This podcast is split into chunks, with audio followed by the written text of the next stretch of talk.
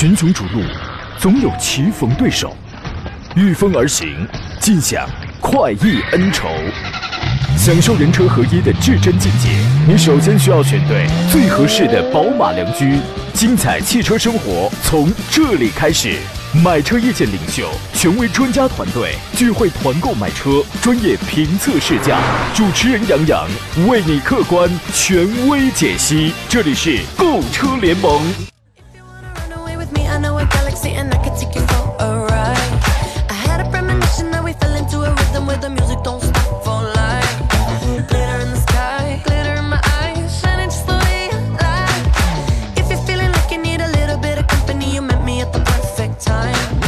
来，诸位，欢迎在周四的上午时间如约收听山东交广此刻开始为你全省直播的专业汽车节目《购车联盟》，我是杨洋，在济南问候全省的朋友。大部分人呢都在说今天是五二零，对吧？一看朋友圈呢，各大厂商搞营销活动的啊，发照片了，什么都有，是吧？节日氛围呢非常的浓郁啊。我想说的是呢，如果说今天是一个适合表达爱意的这么一个日子啊，那么也请把这份爱意呢给到你的家人。啊，包括父母啊、孩子，对吧？然后呢，也可以给你的同事啊、你的好朋友、你的师长、你的领导，给你认为给你认为所有你觉得重要的人。您不觉得这样的话，就是这个日子才更意味深长吗？对吧？比简简单单在朋友圈里什么咱们发一束花啊、秀一个恩爱呀、我觉得更意味深长啊。今天咱们聊聊选车还有买车的问题。当然，你的这份感激之之心吧，你的你的这份爱意也可以给到自己的这个爱车，给到自己的座驾，感谢他是吧？风雨无阻的载着自己，载着家人，保护着自己，保护着家人啊。今天咱们聊选车，还有还有这个买车的问题啊。直播间联络热线已经开通了，号码分别是零五三幺八二九二六零六零或零五三幺八二九二七零七零。遇到了选车买车拿不定主意的，欢迎跟我们做深度探讨。另外呢，还有一些网络互动方式。第一呢，您可以通过山东交通广播的呃官方公众号有相应的菜单栏，您可以收听收看我们此刻的音频与视频的双直播，可以发送问题。第二呢，在杨洋侃车的微信公众号当中打字发送问题就可以了，无论是团购新车的呀，还是二手车帮卖的呀，我们都有相应菜单栏，您可以填写信息发给我，而且给他发送“进群”两个字呢，可以加入到我的车友群当中来。第三，短视频平台视频直播我们正在开通当中，您可以搜索抖音号“杨洋砍车”四个字，第一个“杨”是木字旁，第二个“杨”是是提手旁，第三个是单人旁啊，“杨洋砍车”四个字可以找到我啊，进入到直播间，欢迎点赞、提问、留言就可以了。今天节目在十一点四十五的时候，我我依然会送出有三份奖品，来自小红小扎饭后更加的江小红山楂汁和阿胶炖枣，气色更好的姜江小红果肉饮料一个组合套装，好吧？今天做场宾呢是来自北京戴通汽车科技的总监何正茂何大官人，你好，大官人。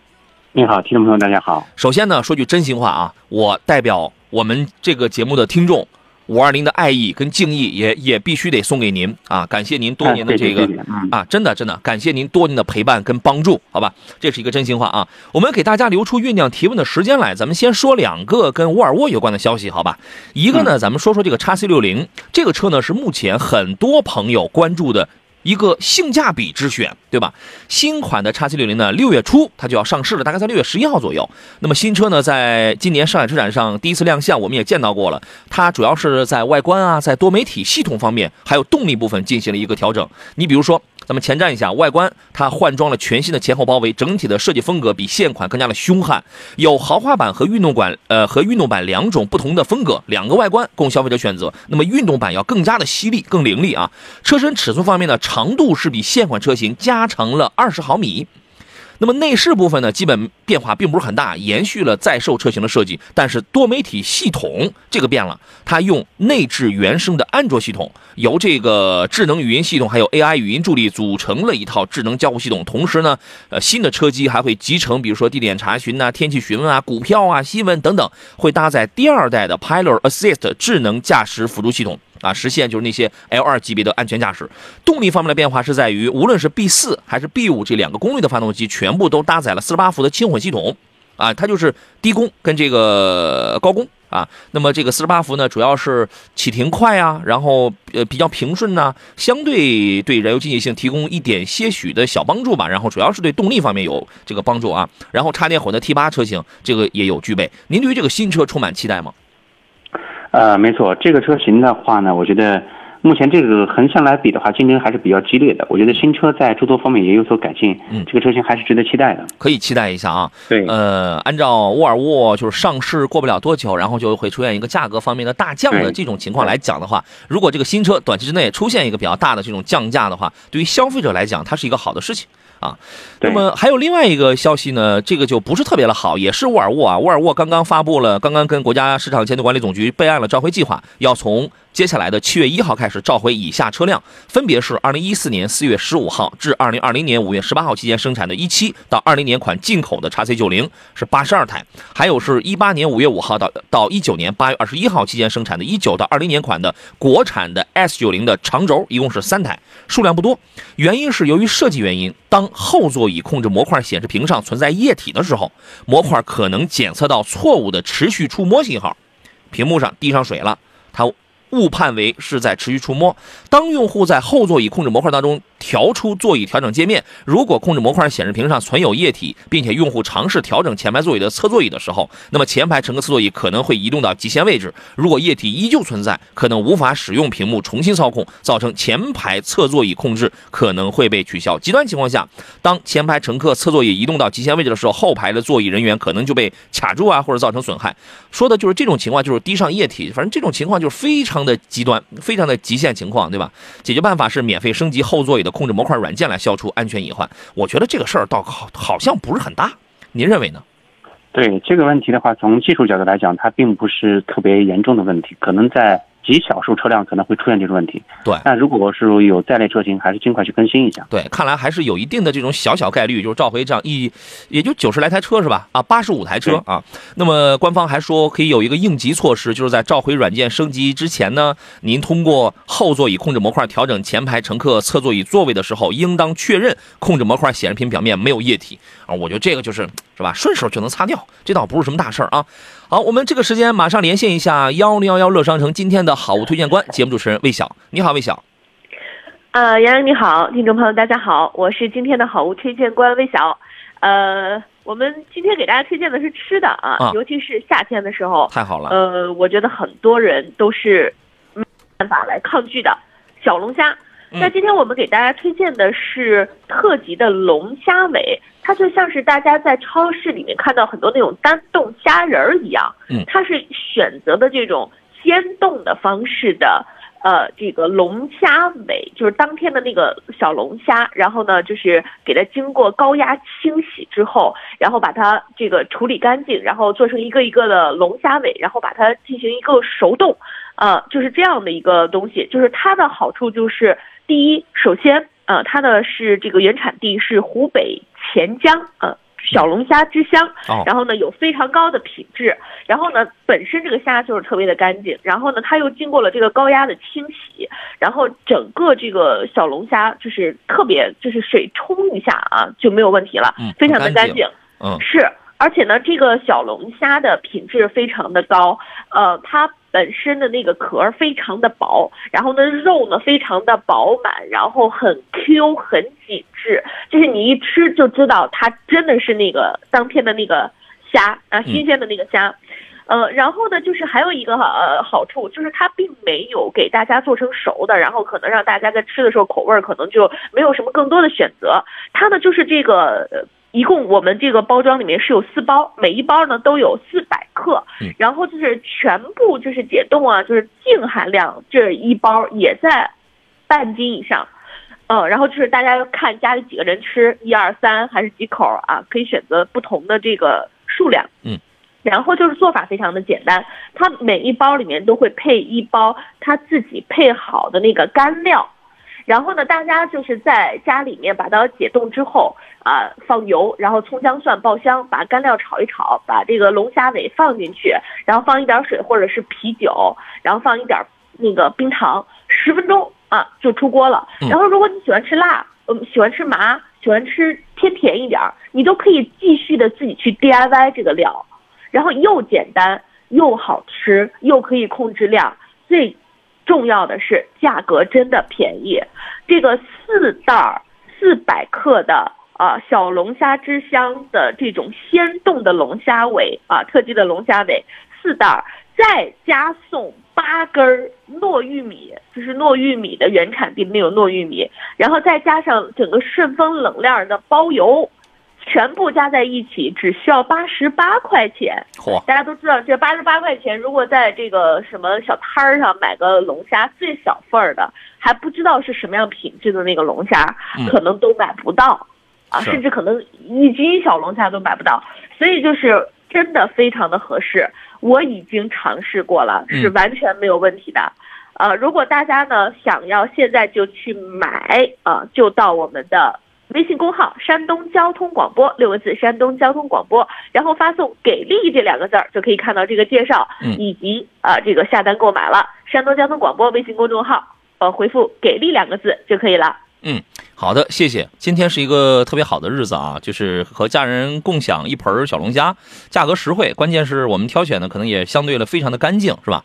这个好好的施展一下自己的才华就特别好。人先要说听美女的声音好像是感冒了啊，对他可能是勒着了，当然他也有可能是自己他他特别喜欢烹饪啊，他可能是自己烹饪，他可能是拉着了，你知道吗？啊。这个在山东交通广播的微信公众号当中发送“给力”两个字，可以了解一下。今天呃幺零幺乐乐商城为您推出了这个秒杀产品啊，是这个小龙虾，来自龙虾原产地的，您可以考虑一下啊。爸爸爸爸说，呃，昨天看你以前的视频，说斯柯达柯迪亚克也有颗粒物捕捉器，媳妇儿去年九月买的柯迪亚克，这个车也有吗？去年九月不一定有，为什么呢？这个大众它有一批次的车呢，基本都会安装在新车上。去年九月这个时间可能还好一点，需要注意些什么？怎么判断它有还是没有呢？您翻出那个买车当时候那个呃那个那个文件包，里边有一个环保手册。然后您看一看上面有没有这个说明，如果说有的话，那您就得注意了。去保养的时候，假如说一般是四 S 店，他会主动告诉你，你这个得用零 W 杠二零的机油，全合成机油。啊、如果他没告诉你的话，那么如果你而且你车有这个东西的话，那您自个儿就得注意。然后呢，平时开的时候吧，就是没事儿多出去跑跑高速，因为他为什么要跑高速呢？拉高转速，持续高温之后，把那个容易脏堵的那些个颗粒物，颗粒物捕捉器这玩意儿，它捕捉的是你排放的颗粒物。像一层网状，像一个口罩的一样的东西。那么颗粒物在这上面聚集的多了之后，它就会堵塞。所以四 S 店会建议你自己自掏腰包去清洗，但清洗了之后它根除不了啊，基本上一千公里啊是两千公里，它又得脏堵，你还得花钱。所以呢，土办法就是换好的机油，然后同时自己多去拉高一下转速，多去跑跑高速去，然后呢，呃就能够燃烧掉，把它燃烧掉，然后给这个排放掉，只能是这样，好吧？早买的车啊，基本上这块儿还能更放心一些啊，还能更放心一点啊。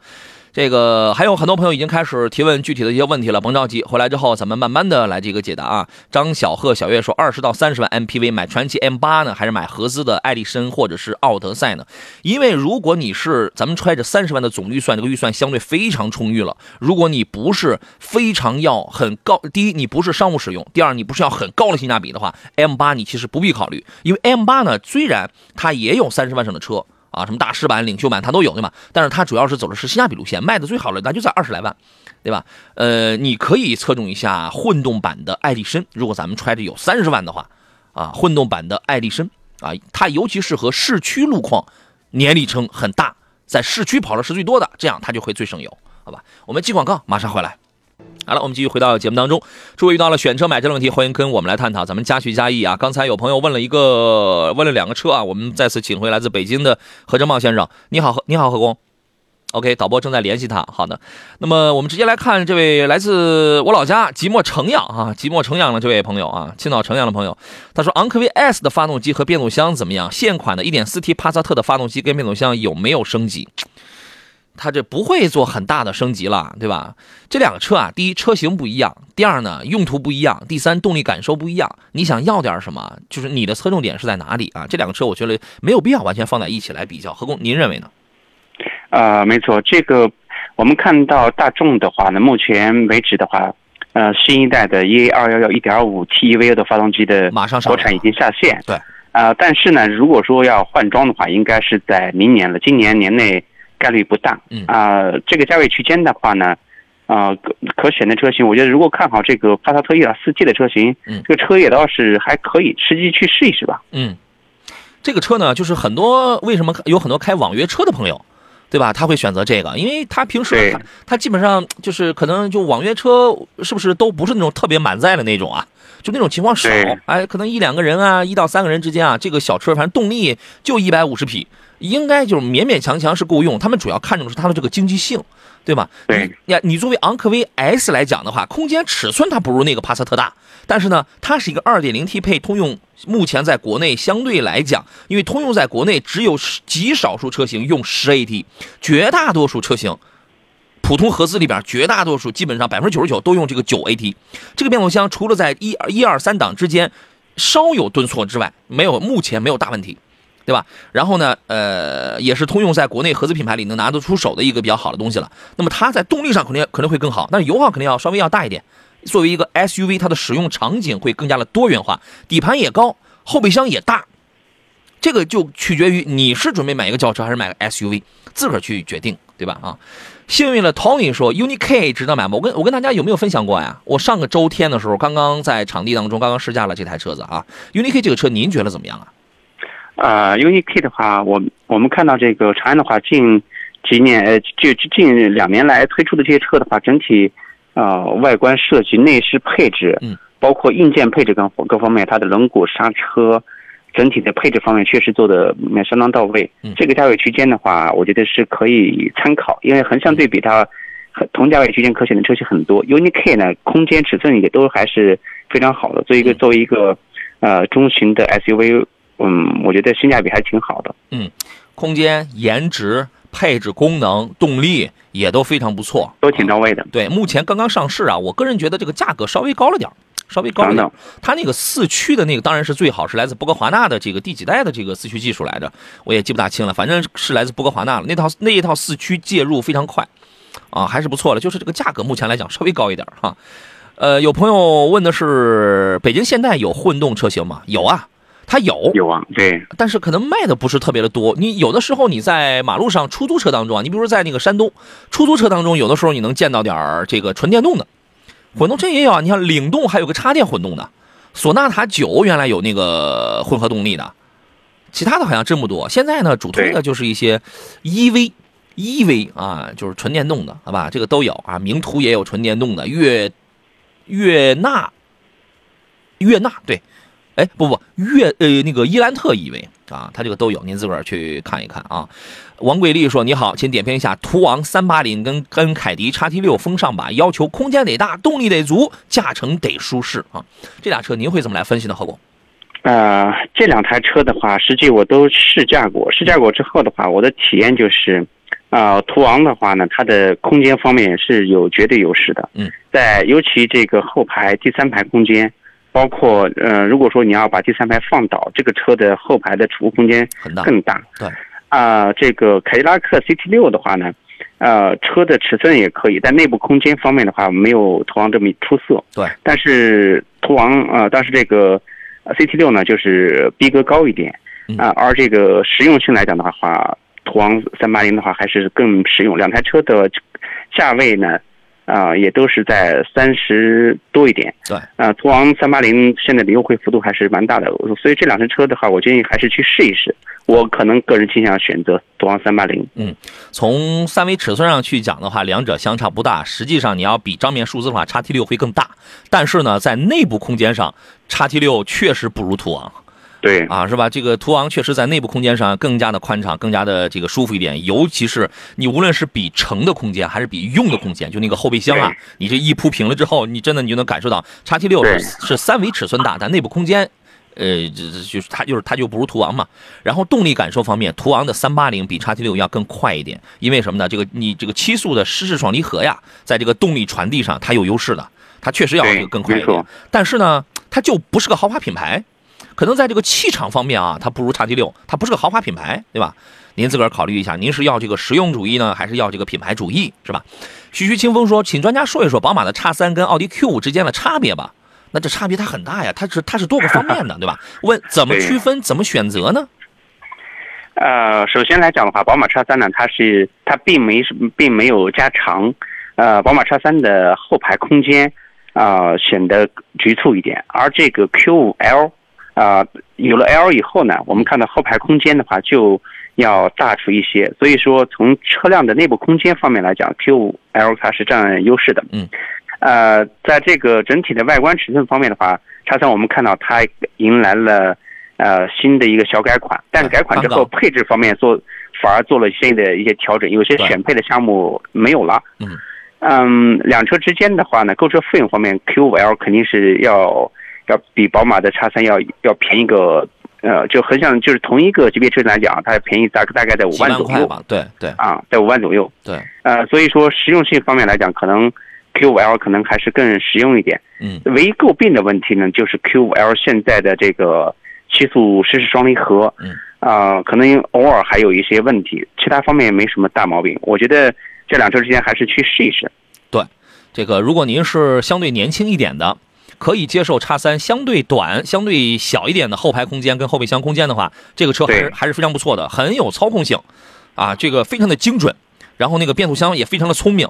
这个发动机跟变速箱之间的这个配合啊，简直你就可以用人马一体。咱们盗用一下马自达的那个 slogan 好吧，叫人马一体，啊，就是基本上你刚一想到，只要你第一时间做出做出了这个指令，做出了动作，车就马上它就明白你的意图，它是这么一个东西。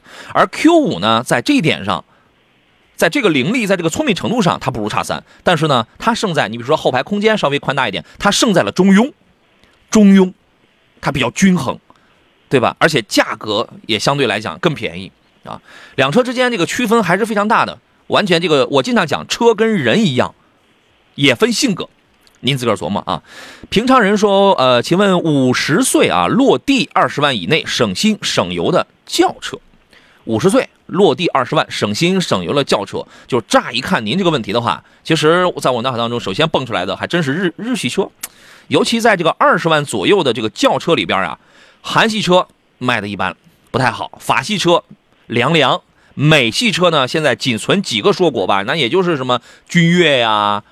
什么这样的车，你要在你要非要拿一个什么金牛座呀、什么蒙迪欧这样出来比的话，那都是三四线靠外的了。这个目前来讲，在这个市场上，你会发现在这个价位，就德系跟日系这个二十万上的轿车活得很灿烂。对这个是吧？这个问题何工您会怎么来推荐呢？嗯，没错，这个价位区间的话，呃，二十万左右，那就是裸车在十十七八，呃，裸车十七八万的话，这个区间，呃，在日系品牌里面，我们看到像呃凯美瑞、雅阁、嗯天籁这些个标配二点零的车型，呃雅阁一点五 T 的车型都是可以选到。对，呃，当然这个像迈腾的三三零、帕萨特的三三零这些车型也是在这个价位区间的。对，如果五十岁左右，我觉得我建议可以在这个，呃，雅阁跟这个，嗯，雅阁跟跟这个迈腾三八零啊迈腾三八零两车之间，迈腾三三零吧，这两车之间去选一下。你只要能确定咱们这个它没有装这个 GPF，我觉得这个它非常一符合这个年龄段。二呢，动力啊、沉稳度也都非常不错。日系品牌里边呢，我觉得就你就咱们这个年龄来讲的话，买个雅阁，是吧？它这个虽然现在也都越来越运动，但是雅阁、英仕派跟新天籁之间，雅阁算是风格上最不运动的，对吧？对这相对可能符合咱这个年龄段是吧？只要咱们不是这个非常极北地区冬天特别冷的那种啊，我觉得这个问题不大，好吧？岐黄记者说，两年半的长安新能源 C 幺五，我的天，那你那个车 CS 幺五那个是吧？太老了，车况很好，没有交通事故，要做置换大概能能抵多少钱？这个车应该抵不了多少钱。根据你的里程啊，然后你到那个店里边，呃，你这个车你如果卖给外边，您您比较一下啊，要么卖给店里边做置换，要么就是卖给外边。但是我的感觉是你卖给外边这个车，不如你在店里做置换，因为店里置换的话，厂家可能会有会有这个补贴。如果同品牌去这个做这个置换的话，你卖给外边这车它就不值钱了，好吧？呃，刚才还有朋友问了，那个雅阁的混动啊，在东北地区实用吗？在低温的情况下，这个混动啊，我我好像之前听到过有不少吐槽的呀。对。啊、东北的话，我觉得还是这种混动车型还是要慎重，因为有但凡但凡它有电池，电池它受温度的影响，它的储能它会差异会非常之大。对，电池嘛，咱们咱们用手机啊，用 Pad，它就是受这个低温的影响会非常大。我觉得在在这个东北地区啊，像是这样的混动车型啊、电动车型啊，可能不一定适合啊。对，您琢磨琢磨，好吧？这个勇敢的心问的是吉利帝豪建议买手动挡还是买自动挡？这个啊，您第一看您的驾驶爱好、您的驾驶习惯、您的驾驶爱好；第二一个呢，看您的这这个预算。目前来讲，自动挡已经成为一个很主流、很很便利的东西了。昨天我们有朋友在我直播间里，他说了一话，我认为他说的特别的对，特别的形象，就是说，如果你经常上下班啊，行驶的那个区域天天堵得跟那跟那个什么东西似的，你要咱要买一个手动挡，就很累，特别累。对，好吧，这个您自个儿定都行啊。小百姓说，亚洲龙二点五的豪华版可以入手吗？平时上下班开一开啊，这个车您怎么看呢？呃，这个车的话就是受困于呃发动机机油增多问题，但但是这边这样的话，现在这些车依然在售，然后呃主要是看它的使用环境，我我觉得这个车型呃可还是可以考虑的。嗯，好。呃，还有朋友问捷达 VS 五怎么样？这个车值得入手吗？这个车我其实并不推荐。它呢，这这个相当于啊，咱们花了没有花到嫡系大众的那个价格，买到了一个大众的发动机、变速箱，但是那个做工啊，真的这就是非常的廉廉价。而且 VS 五在中国 CNCAP 的碰撞当中，仅仅只拿到了一个四星的成绩，这个碰撞成绩是不合格的。我认为是这个不太合格的，因为刚才我们我们提到什么雅阁呀，什么这样的车。这都能碰出超五超五星啊，是吧？你这玩意儿就是有点那个什么东西了，呃，我不是很推荐。我的我的推荐是，您要么拿着这个钱，咱们再添一点，或者做分期。你如果喜欢大众的话啊，你正儿八经咱们买个什么探戈这样的车子，要么呢，你转而去买那种纯自主品牌的长安、吉利、上汽荣威、比亚迪、奇瑞。都可以，他们做的都很厚道，就是没有必要去买一个披着合资外衣的一个纯自主品牌，它是一个纯自主品牌，披着合资外衣的一个纯自主品牌，我认为是这样的，您考虑一下。呃，依然有朋友问的是凯美瑞跟迈腾三三零买哪一个？这个取决于您的这个驾驶啊。呃，凯美瑞呢平顺一点，经济一点，但是隔音肯定要一般一点。三三零呢，这个是吧？二点零 T 的这个八八八的这个发动机有推背感，动力也这个强大。啊，这个无非就是油耗啊、保养费用啊稍微高一点点，是吧？呃，只要没有这个 GPF 颗粒物捕捉器的话，这个车还是值得推荐的。您首先确定这个问题，然后判断自己的真正的最关注的点是在哪里啊？我们进入半点广告，稍事休息。群雄逐鹿，总有棋逢对手，御风而行，尽享快意恩仇。享受人车合一的至臻境界，你首先需要选对最合适的宝马良驹。精彩汽车生活从这里开始，买车意见领袖、权威专家团队聚会团购买车，专业评测试驾，主持人杨洋为你客观权威解析。这里是购车联盟。来，各位，十一点三十二，我们继续回到购车联盟的直播当中。我依旧是杨洋，还剩半个小时了，时间不多啊。各位遇到了选车买车的问题，欢迎跟我们来探讨，有热线，也有各种网络互动的方式。呃，您也可以在呃山东交通广播的微信公众平台当中选择收听收看我们此刻的音频与视频的直播，给我发微信，我可以收得到。另外呢，在杨洋侃车，我一般上午十一点上节目，我开的是抖音直播啊。呃，其他每个周晚上八点一三五每呃每周一三五晚上的八点，我开的是这个其他双平台的这个直播啊。大家可以这个有有。时间有兴趣的，如果白天咱们没有聊完的话，可以到那个时候，咱们可以再聊一下啊。收到一条感谢信息，来自青岛的常见啊，念念啊，他说杨老师你好，在你的热心帮助下，领克汽车大区老总亲自过问以后，给我订购了领克零一。啊，然后呢再赠送原厂亮晶防爆防爆隔热玻璃膜一套啊，这个好复杂啊，谢谢谢谢啊，说也也也是杨老师是我们车友的良师益友，今天我把五二零送给你，谢谢啊，您客气了，举嘴之劳啊。满意就好，满意就好啊！也再次感谢领克的大区老总啊，这个祝您用车愉快，好吧？座上宾呢是来自北京戴通汽车科技总监何正茂，何大官人，你好，大官人。你好，大家好。咱们来看大家的这个问题啊，刚才大凯在我们抖音直播间里问的是吉利星越能买吗？我问他，我说你看的是那个溜背轿跑的星越呢，还是下个月才上市的星越 L 啊？他看的是星越，啊，就六秒六秒八还是六秒九就破百了那个二点零 T 的星越啊？您觉得那个车怎么样？呃，星越的话，这个车型。呃，整体配置硬件方面的话还是很到位的。嗯，我觉得现在以这个价格去选一台这个车型，呃，在自主品牌当中，它还是非常非常有竞争力的，可以考虑。对这个车呢，有以下这么几个优点啊。第一，颜值很帅。无论是两边四排的那个排气筒，还是溜背轿跑的颜值，还是大轮毂，那个胎是二三五还是二四五？我我记不清了，因为那个车二四五呢是吧？那个车是我评哎，是我开过评测过那么多车当中唯一一台我是晚上去评测的，因为当时我觉得它的灯光、它的氛围灯很挺漂亮，所以我挑了个晚上。呃，其实潜台词也是白天没工夫，你知道吗？然后呢，这个反正颜值挺帅，内饰的做工呢，我觉得还是不错的。二点零 T 的那个动力，六秒八还是六秒九就能就能就能破百，大概是六秒八。但是当时我们实测过，这个数值是基本是差不多的。但是你要真达到这个的时候，你得弹射，然后你得运动，你得运动模式，那个噪音可能会大一点。然后呢，缺点是什么呢？这个车后备箱非常的小，啊，后排还稍微可以，后备箱比较的小，而且第二，原车你在不改装的情况下，我建议你要想激烈操控的话，先改一下，改一下避震，因为原车重心比较高，那个悬架还是稍微软一点，因为重心高啊，调教还是稍微偏软一点。当然，这个车呢，颜值我觉得还是很漂亮的，在卖在没出现什么现在的那个竖铺的中网之前，那种回波连一稳的那种中网，还是给人一些新鲜感的。我认为这个车可以玩，油耗应该会稍微会高一点点吧。因为你这样玩的车是吧，不会太低的。喜欢玩的年轻朋友，这个车你可以考虑，因为价格很便宜。它的在这个级别上，运动型的车当中，唯一只有两个对手，一个是长安的 CS 八五的 Coupe，一个是那个后来才出的哈弗的 F 七 X。啊，我觉得这个星越的操控性啊，各方面品相还真不错，您可以考虑啊。呃，活在当下问的是杨哥，别克的昂克旗、艾维亚给综合评价一下吧。这个车其实我在节目当中说说的次数还是比较多的。我认为这个车舒适性非常好，但是它有四个缺点。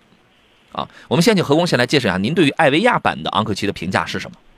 呃，这个车的空间是很大，配置方面做的也还是很很好的。嗯。呃，这个车型主要是没有我没有详细去这个试过这个车，只是看过，然后。呃，没有试过，具体的情况的话，那个可能还没有您了解的多。嗯，您客气了，就是整个很精致，而且性价比高。它为什么性价比高？因为它就是价格比较接地气，比较的便宜，是吧？我朋友当时办了一款是三十五万艾维亚版本，他就办完了，三十五万左右他就落地了，啊，所以说你这个价这个价格你可以当一个参考，你不必强求，你可以当一个参考。然后呢，这个车优点它就是哎做工不错，第二排很舒服，第二排这个。呃，也有什么电动的那个、那个、那个、那个什么调节，第二排这个都有，通风加热全都有，而且整个内饰啊，到座椅就是那种皮质啊，咱们先不管它料高不高级，反正看上去、摸上去、坐上去还是很舒服的。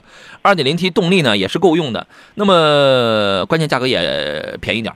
它的缺点是什么？第一是车机系统，呃，不要买库存，库存很有可能没有升级到3.0。3.0的版本升级之后，新车升级了之后，那个语音识别功能。它就比较舒服一点了。第二，刹车软，刹车很软，制动距离比较的长，你你需要适应。第三，呃，我朋友反映他那他那个车倒车的时候是需要踩油的。第四，后门有一有一部分车有异响，开拉门的时候，后门开拉门的时候也不一定是左边还是右边，它有异响，而这个异响不来自于铰链，来自于车门板里边，它就比较的奇怪啊。您注意，我个人觉得这个车还是值得推荐。嗯。我优说三系推荐一款，三系我觉得最起码咱们得整个三二五药业呀，我是这样认为的。何工呢？啊，没错，现在宝马三系来讲的话，它的这个。呃，优惠上也是有的，有很多车友可能，但是不大。呃，这个在这个三系上的话，可能会去选择三二零。其实，如果女士啊，很多家用的来讲的话，这个三二零我试过啊，虽然马官方马力标定比较小，嗯，但是开起来也够用。对，呃，男士来讲的话，你要想追求这个运动和操控是什么的，我觉得三二五是是起码的，三二五的这个动力，呃，表现还是要好一些。对。三二五啊，就是你能更加的感受。你看啊，它就差三十匹马力是吧？但是这个还是有变化的。如果咱对动力要求不是很高，对价格比较敏感的话，咱们买个一百五十几匹的三二零，啊，然后呢，最合适的是三二五。而且呢，三二五有人有呃，基本上我所知道的选 L I M 运动套的朋友，可能有一部分朋友后期都后悔了。为什么呢？添一万块钱，大概也就一万左右就能选药业啊。药业的无论颜值啊、配置啊，就是它就它就高很多了，啊，一百八十多匹，基本上也。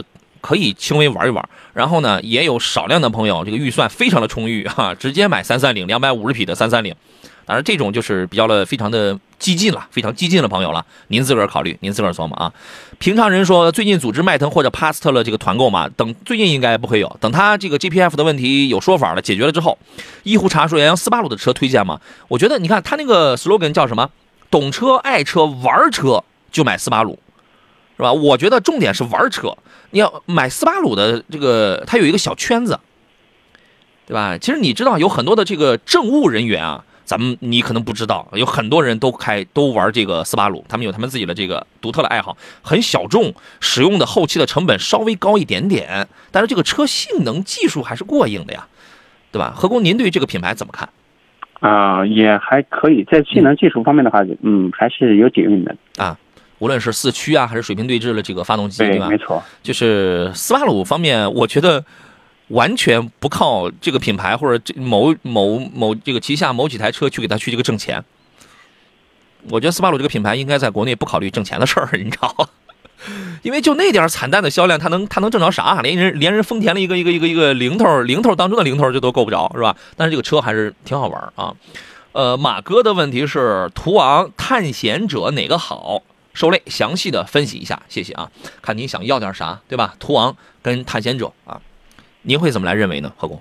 啊、两车之间的话，主要是看购车费用。其实，在三十五万左右，嗯，呃，落地的话，啊、两车之间二点三 T 的这个途这个这个探险者嗯啊、和这个二点零 T 的三八零的这个途昂，两车之间，呃，空间布局各方面的话也都还可以。嗯，关键是这辆车没搁到一起去实际去比对过。嗯。啊、探险者呢，我对福特探险者的好感一直不是太太好，所以说这个车型你可以去先试试吧。嗯嗯嗯，呃，真的看你想要点什么，反正从保有量啊、销量啊这些东西啊，呃肯定是途昂，途昂肯定是。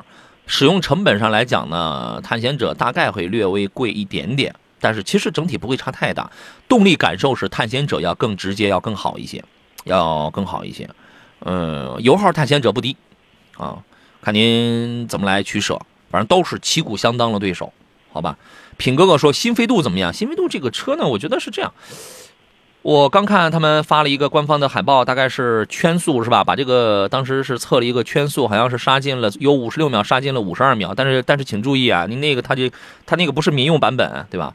然后呢，这这个这个车呢，很多朋友他有一种情愫，有一种情怀啊。然后呃就是尤其我们看了很多的大片儿是吧？改什么 JK 五啊等等等等。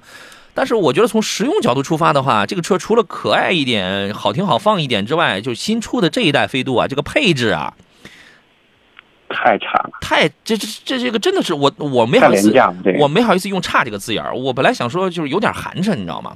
确实这连收音机喇连喇叭都不配，你这种车怎么开呢？我我是不能接受的。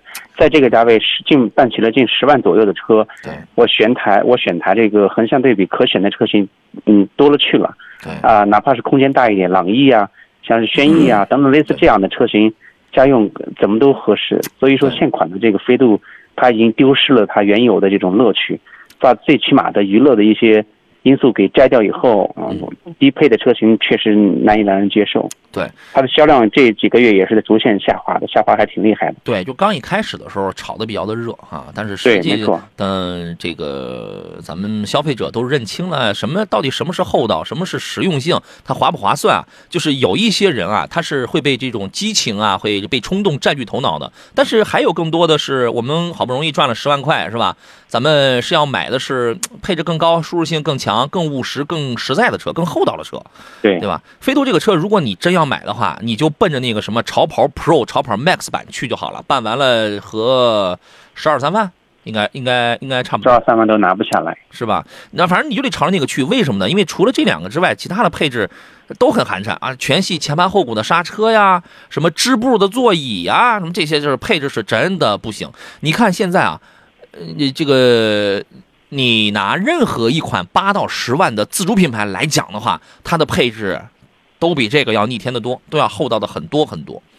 啊，除非您真的就是特别喜欢这个。明明说飞度太贵，太不厚道，没法买它呀。它贵不贵的吧？它倒还不算是特别的贵，就是但是你相对于那个价钱拿到的东西来讲的话，不划算。我个人是这样认为的啊，你也可以这个提出反对意见，这个没有关系啊。还有朋友问的是揽月啊，星途揽月这个车怎么样？主要看重它的大空间，这个车是够大的，还有安全性啊。我觉得这个车在用钢用料方面还是厚道的，因为星途的车我接我基本上全系我都接触过。说呢，计划开七八年，不在乎保值啊。你要是真开到五六年开外的话，这个保值也就没差多少了，是吧？说，但是我们这儿没有经销商，车如果没有问题的话，我可以到济南去买啊。咱们可以先聊聊这个车的问题。星途揽月，这是前两天刚出来的一个中大型，二十万左右上的一个中大型的 SUV 啊，它看重大空间跟安全性。您对于这个车是什么评价呢？何工？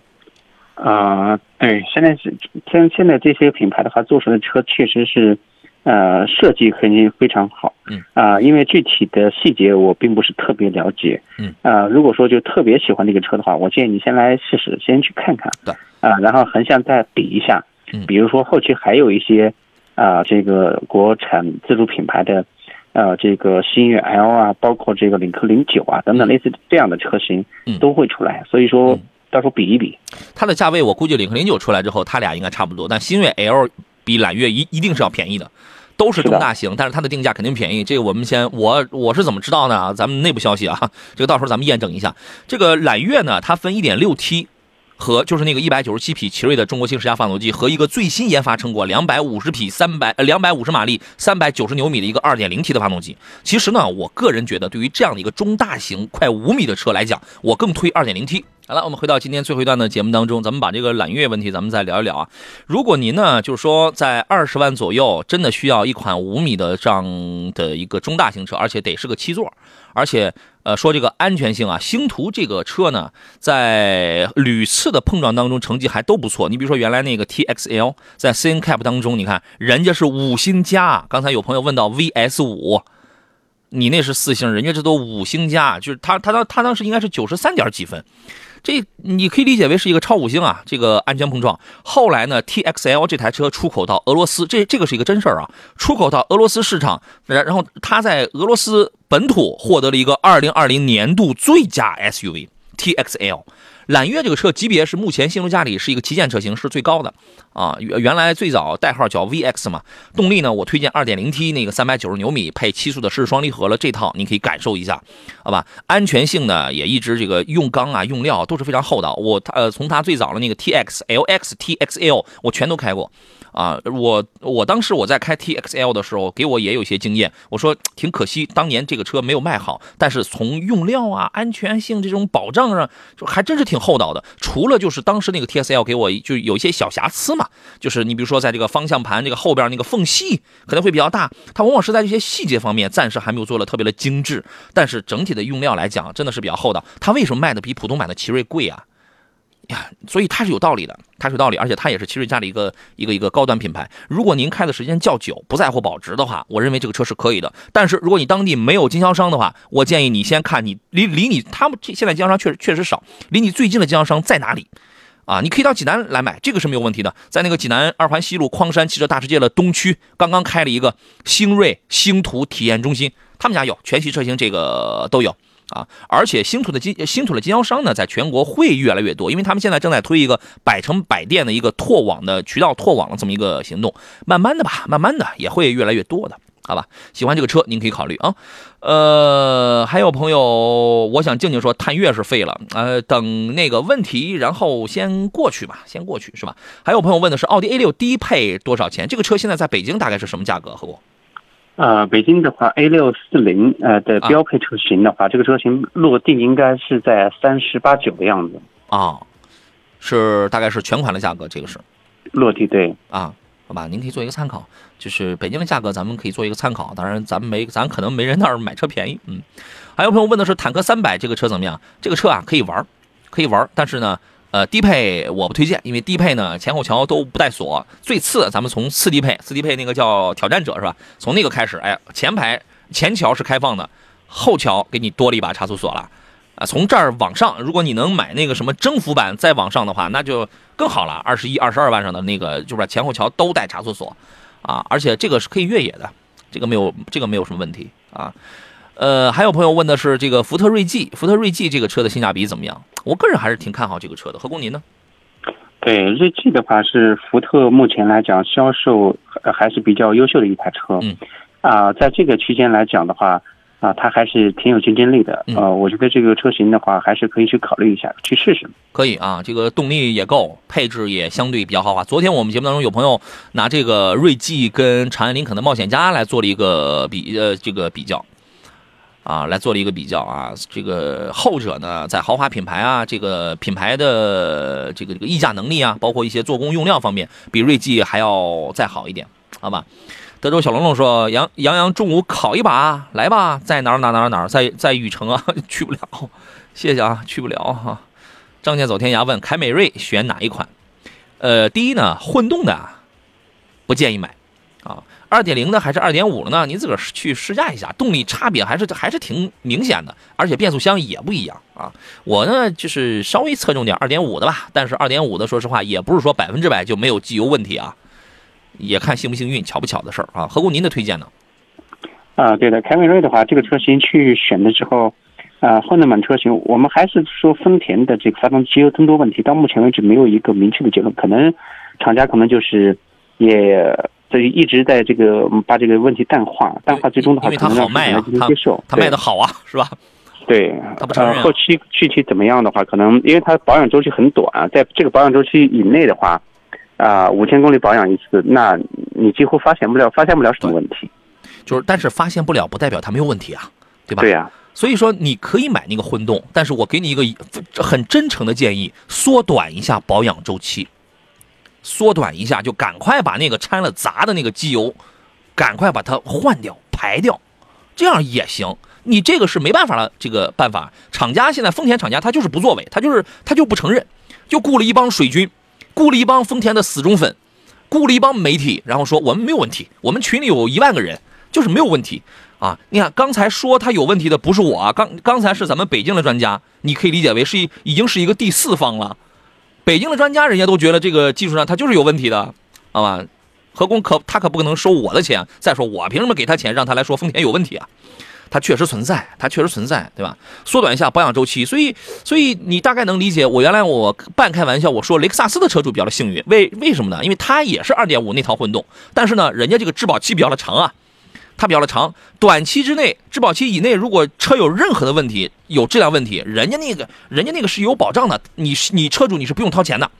对吧？出了质保期，当该出毛病，出什么十年啊，什么六年，该出毛病的时候，车可能我就换掉了，我就换掉了。我刚好很多我我接触到的有一确实是有一部分雷雷雷车的车主出了质保期，免费期一过，刚好换车，而且这个车超保值，让他没有损失很多，他可以再去换别的车。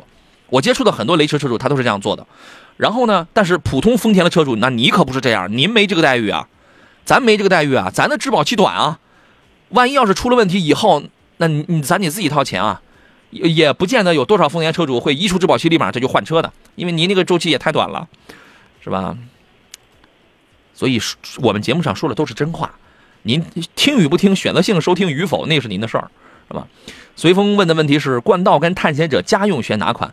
大家请注意啊，这个家用这俩字儿目前不代表选车标准。因为家用，您再细分，它下边可以分的关注点有很多，什么车都能都能家用，你知道吗？啊，冠道跟探险者两种性格啊，何工怎么来分析这两台车呢？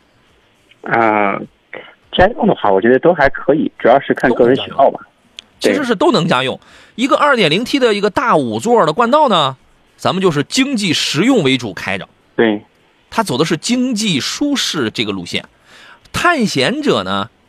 造价稍微高一点，2.3T 动力更猛，更强劲，美式的豪放范儿，豪华配置呢，探险者也略好一点吧，但是动力操控感受，探险者要更棒，啊，底盘更沉稳，更扎实，悬架更硬朗，然后直线加速能力要要的更强，多花点油钱，多花点保养费用，保值目前不如冠道，啊，你看，是不是？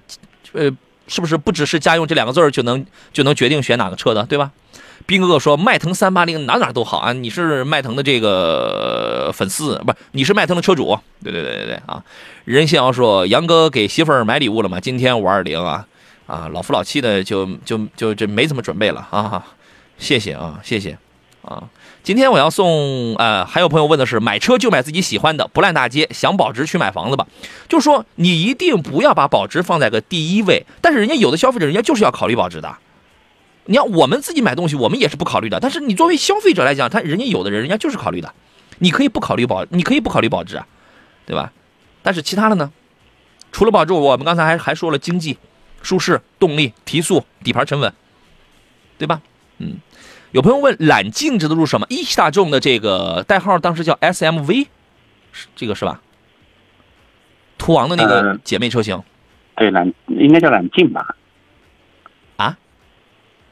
啊，一汽大众的这台大尺寸的揽境，对对对对对，中文名字叫揽境，当时代号叫 SMV 还是哎这个还是什么东西？那个记不大清了。嗯、这个车尺寸比途昂还大，途昂的姐妹车型应该今年几月份上市？下个月差不多吧？呃，车已经到店了啊，对，展车到了。对，这个车您觉得可以买吗？呃，我觉得先刚上市时间不久哦，我觉得还是先少等等等。等一等啊，稍微稍微等一等，嗯嗯，OK，今天三份奖品分别送给德州小龙龙啊，这个刚才是不是你要请我吃烧烤？我虽然去不了是吧，但是也送您一份小奖品啊，然后再送给马哥，还有再送给常健。啊，三位朋友都可以获得由江小红集团为您提供的这个山楂汁，还有这个什么阿胶炖枣饮品啊。呃，三位朋友呢，在我的这个抖音直播间当中，呃，在我的这个抖音号当中给我发一个私信，发一个私信发来您的这详细的收件地址就可以了啊。我们会呃请这个厂家给您免费快递到府上。有朋友给我发了一个截图，这是新宝骏 RC 五的这个轿车 R 呃呃是一个溜背啊，RC 系列就就是一个轿跑啊。呃，这么一个截图，然后他说呢，新宝骏这款车配置性价比、保值怎么样？置换价格大约在六点五八，能下手吗？反正这个车颜值很漂亮，一点五 T 的配 CVT 的这个变速器是吧？就是这套动力在上汽通用五菱家里都是比较成熟的，因为早就在用的这套动力。反正这个车目前销量不太行，但是颜值是在线的。何工，呃，您觉得这个车可买吗？六万五千八。呃，对它性价比还可以，我觉得还是可以去试试吧。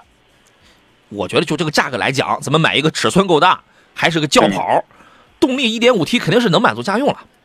对，可行啊，我觉得就这个价格来讲的话，如果你那么我们换一个问题，如果你这个价格你不想买这个车，咱们能买什么呢？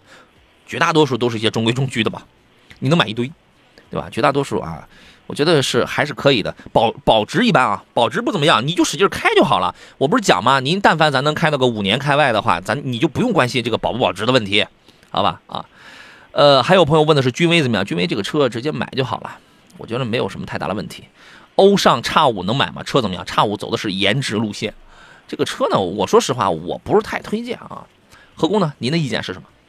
啊，我也不太推荐这种这种车型，因为横向来比可选的车型还是很多的。为什么就看 单单看中这个车了？漂亮，玛莎的前脸它漂亮。我的建议是，它的就它是跟长安乘用车共同分享什么底盘啊、发动机啊、变速箱，它都是共享的。